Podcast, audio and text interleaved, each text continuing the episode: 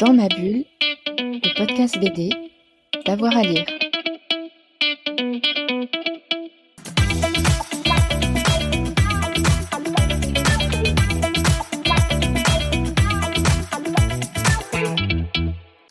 Bonjour à toutes et à tous, bienvenue dans ce nouvel épisode de Dans ma bulle, votre podcast 100% BD avec avoir à lire.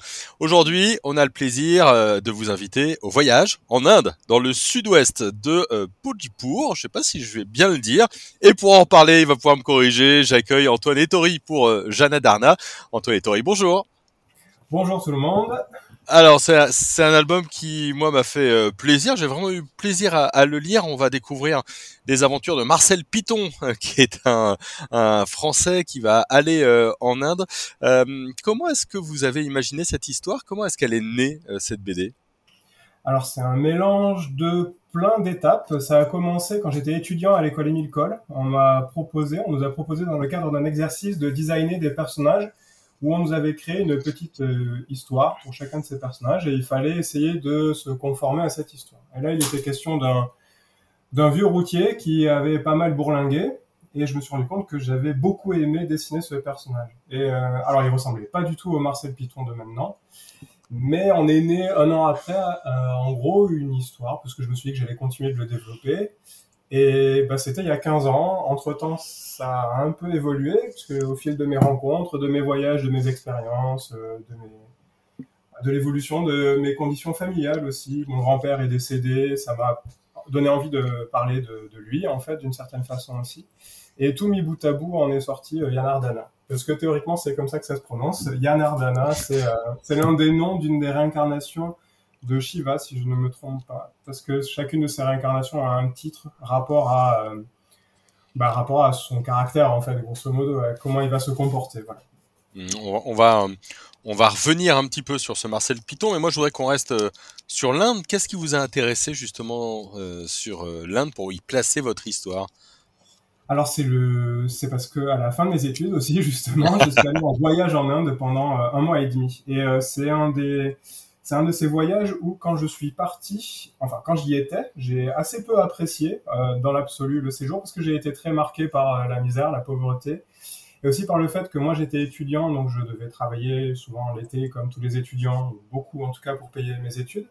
Et je me suis rendu compte que là-bas, pour beaucoup, j'étais un occidental avec beaucoup d'argent, ce qui était vrai proportionnellement à leur vie à eux. Et euh, quand je suis rentré, au fil des rencontres aussi que j'ai fait là-bas, des discussions. Quand je suis rentré en France, je, je me suis mis à apprécier le voyage après coup. C'est-à-dire que l'expérience a été très euh, euh, constructive et intéressante. Et euh, je me suis dit que bah, j'allais en parler. Voilà. Ouais, c'est une Inde avec euh, des mythologies, sa religion, euh, ses légendes, mais aussi ses secrets. On est on, Ouais. on- on va se perdre dans, dans la forêt, dans des endroits peu fréquentés de, de nos jours. Vous aviez envie d'explorer ce, ce côté-là de l'Inde? Oui, oui, parce qu'en fait, euh, moi, quand j'y suis allé, j'ai été fasciné par euh, toute l'imagerie. En fait, euh, bêtement, esthétiquement, je trouvais ça très très beau. J'ai fait énormément de temples parce que ça reste une des attractions au sens, ça nous attire pour aller les voir, hein, vraiment basique, les plus fascinantes parce que c'est extrêmement différent de ce qu'on peut connaître. Et ils ont des temples sacrés pour tout un tas de choses différentes. Ça va des animaux à des dévotions beaucoup plus, on va dire, profanes pour nous, puisqu'il y a des, le Kama Sutra illustré, par exemple, sur des temples, des choses comme ça. Et, euh, et en fait, oui, ça m'a ça m'a fasciné. Alors après, c'est pas exactement l'Inde que j'ai mis en place parce que je me prétends pas euh, historien ni, euh, j'ai pas une, je suis loin d'être un spécialiste, mais c'est vrai que tout ce que ça véhicule dans un contexte un peu aussi comme un Indiana Jones par exemple peut nous faire voyager. Et ben, j'ai voulu retranscrire ça. Mhm. Est-ce qu'au niveau du, du style, il y a un plaisir à dessiner euh, cette Inde secrète, ces, temples-là, et puis aussi euh, les couleurs euh, un peu particulières Oui, tout à fait. C'est la lumière, l'éclairage, les matières qu'ils utilisent aussi, ça, m'a beaucoup inspiré pour les, environnements. Et je trouve aussi que moi, j'ai du mal à dessiner les choses qui sont très très nettes, donc tout ce qui est très technologique et euh, futuriste, par exemple, science-fiction. Les voitures, c'est un enfer, ce genre de choses. et euh, en fait, euh, du coup, l'Inde, pour moi, c'était parfait parce qu'en fait, j'ai dessiné les décors presque comme un ensemble de personnages. C'était vivant pour moi et ça me permettait d'avoir une espèce de côté avec un dessin très lâché, euh, une sensibilité dans le trait en fait. Et euh, bah, je me suis rendu compte que c'était très agréable et beaucoup plus facile pour moi. Donc euh, oui, c'était un mélange. Et il y a plein de couleurs qui se sont imposées parce que à la base, c'est très très loin d'être ma spécialité. J'ai beaucoup eu de mal à l'école à, apprendre à utiliser l'aquarelle, la gouache et tout ça. Et là, en fait, euh, chemin faisant, je me suis rendu compte que bah, j'y arrivais mieux et que les teintes venaient relativement facilement au final. Ouais, les, les couleurs sont vraiment euh, sont vraiment très jolies avec euh, avec des, dominantes. Euh, je reviens un petit peu à ce personnage de, Marcel Piton.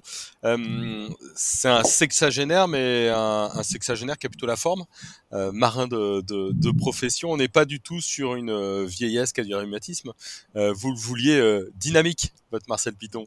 Ouais, exactement. Ben, en fait, c'est un mélange pareil de plein mais j'aime beaucoup le vieux cinéma français à l'époque, Gabin, Ventura et tout ça. Donc c'est les figures que bah, qui m'attirent en fait. Et il se trouve que mon grand-père ressemblait beaucoup à ça. C'est-à-dire qu'à 60 ans, il était 60-70 ans, il était exactement pareil. J'ai des photos de lui qui me porte bébé où moi bébé je fais à peine la taille d'un de ses biceps. Il jouait euh, au rugby, il était talonneur, c'était une armoire à glace. Mais il était très euh, était très basque. il passait son temps à marcher, beaucoup à se promener au bord de la mer. Euh, il passait son temps à regarder. Il avait un côté paisible dans la vieillesse et en même temps une certaine force tranquille comme ça. Et euh, bah, je me suis c'est aussi un fantasme de comment j'aimerais bien vieillir, je pense quelque part. C'est une espèce d'idéal de me dire ouais plus tard je serai en forme et j'en profiterai malgré tout. Voilà, c'est tout mis bout à bout, ça a fait Marcel Piton. Et, et, Marcel Piton, c'est vrai que si vous parlez de votre grand-père, il y a quand même une histoire euh, transgénérationnelle parce que c'est un ami qui l'appelle au secours, mais cet ami, il l'a connu euh, quand il était enfant. Et c'est son fils, euh, le, fils de cet ami-là. Si c'est pas clair, lisez l'album, vous comprendrez tout. Mais en tout cas, il y a, y a une forme d'amitié un petit peu transgénérationnelle qui, euh, qui transpire dans ces pages, quoi. Ouais, c'est, c'est, je suis fasciné aussi par l'idée de la transmission justement de l'héritage en fait, de qu'est-ce qu'on récupère de ses parents. Qu'est-ce qu'en tant que parent j'ai des enfants et je me pose souvent la question de est-ce que je leur transmets des choses qui vont leur être utiles, est-ce que ça va leur permettre de grandir, euh, est-ce que c'est bien, est-ce que je les bloque pas dans quelque chose? Il y a beaucoup cette question de euh, à quel point aussi on est conditionné par notre euh, nos, nos parents, mon grand-père, en fait, il était, il est parti de rien et puis il est devenu ingénieur. Et euh, quelque part, il était naturel que je suive un peu cette pente-là. Donc j'ai commencé à faire des, des études d'ingénieur moi-même. Et puis à un moment, je me suis dit que j'allais quand même essayer de dessiner et en vivre. Et ben, j'y suis arrivé. Et je me suis rendu compte à ce moment-là que mon grand-père euh, peignait en fait et dessinait aussi depuis toujours, mais que je m'en étais jamais rendu compte et qu'il ne m'en avait jamais parlé. Et je me suis dit que c'était quelque chose d'intéressant. Et euh, je me suis rendu compte que mon père aussi était un grand fan de bande dessinée, mais qu'il n'avait jamais osé dessiner ou me le montrer, mais qu'en fait, il dessinait lui-même. Et qu'il dessinait plutôt bien en plus, alors qu'il n'avait jamais vraiment essayé de le faire. Et du coup, quand on a une telle proximité avec l'histoire familiale, comment est-ce qu'on s'en détache? Est-ce qu'il n'y a pas un risque d'être trop poche, entre guillemets? Je pense qu'il y a un risque de toute façon qui n'est pas. Mais je suis, j'aime bien l'idée de pas faire d'histoire qui va être. Par exemple, j'ai travaillé pour Disney pendant un moment et je trouve que leur manière de construire les histoires, surtout maintenant, elle essaie de toucher un maximum de personnes, mais au final, elle, elle devient assez aseptisée. Elle a pas vraiment de. Elle essaie de parler à un maximum de monde, mais du coup, le message se retrouve très dilué. Et moi, je pense que, j'espère en tout cas, qu'en parlant de quelque chose qui m'est propre, mais en essayant de l'ouvrir malgré tout, d'autres vont s'y retrouver aussi dans, cette, euh, dans ces thèmes en fait. Hmm. Une petite question, 144 pages euh, à faire tout seul, à assumer tout seul, entre guillemets, scénario euh, et, dessin. Ça vous a pris combien de temps? Comment est-ce que vous avez travaillé? Alors, moi, j'ai la chance de faire, euh, d'être storyboarder pour le cinéma d'animation. Donc, je fais beaucoup de longs métrages, de, séries, en général plutôt des longs métrages. Donc, je travaille pour Disney, je travaille pour Illumination, ceux qui font les, mignons, moi, moi, chez Méchant, ce genre de choses. Et il se trouve qu'en même temps, on a un statut qui s'appelle l'intermittence, qui peut être très compliqué pour certains profils, mais qui, en ce qui me concerne, est une sorte de bénédiction. C'est-à-dire que dès que je m'arrête de travailler, le je reçois une somme du Pôle emploi qui m'aide en fait à vivre. Et la bande dessinée devient un, plaisir uniquement, c'est-à-dire que j'ai vraiment préparé le dossier en amont en même temps que je travaillais parce que quand je travaille pour un studio, j'ai souvent besoin de dessiner pour moi-même, ce qui fait que je deviens très productif en fait en parallèle pour d'autres euh, histoires, notamment la bande dessinée en, en l'occurrence. Et euh, j'ai transmis la bande dessinée à mon éditeur qui avait été euh, présent pour les deux premiers tomes de Perseus, l'autre BD que j'avais pu faire mais dont je n'étais pas le scénariste. Et euh, il était très motivé, très intéressé. Et donc petit à petit, en parallèle de mon travail principal, j'ai construit l'histoire, j'ai écrit le scénario, je l'ai fait valider par mon éditeur, qui m'a fait de nombreux retours pour me permettre de, l'affiner. Lui-même étant scénariste, ça m'a beaucoup aidé. Et ensuite, au moment où j'ai fait le découpage, j'ai pris un mois de pause où j'ai vraiment découpé l'album comme un storyboard, justement, assez brouillon, mais très très poussé pour qu'il puisse voir les bulles, etc., et toute la structure. Et une fois que ça s'était validé, ça m'a pris un peu de temps, mais c'était assez direct, puisque l'histoire, ça faisait quand même bien dix ans que j'y pensais, donc j'étais assez clair. Qu'au moment où je me suis lancé, tout était prêt, il n'y avait plus qu'à la faire, en fait, quelque part.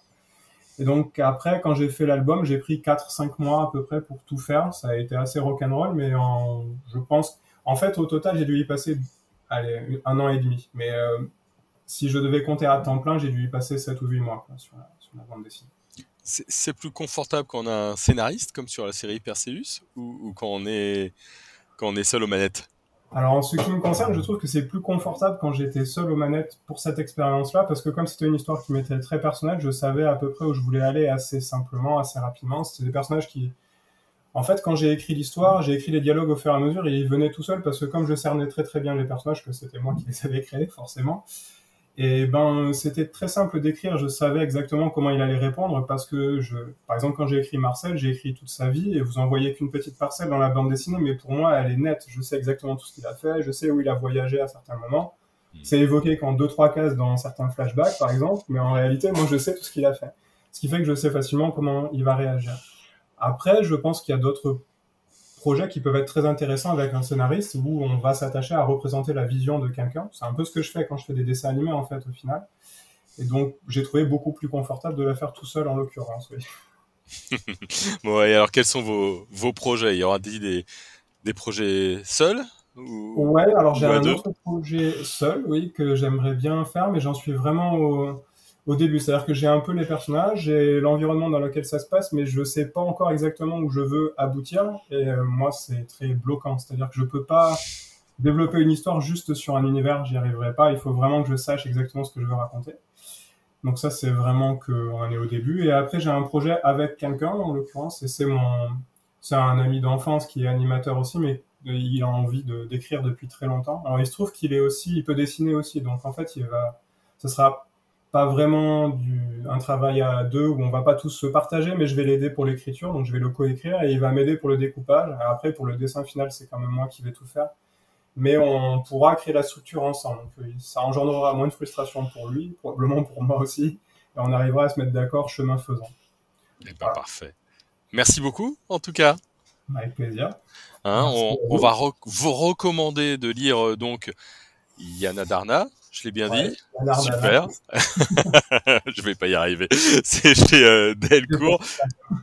voilà, on recommande chaudement. Ce sera parfait pour euh, euh, votre été. Une, une, jolie histoire. Et puis, on vous recommande aussi chaudement de vous abonner euh, au podcast. Comme ça, vous aurez une petite notification à chaque fois qu'on a une nouvelle émission. Merci à tout le monde et bel été à tous. Dans ma bulle, le podcast BD, d'avoir à lire.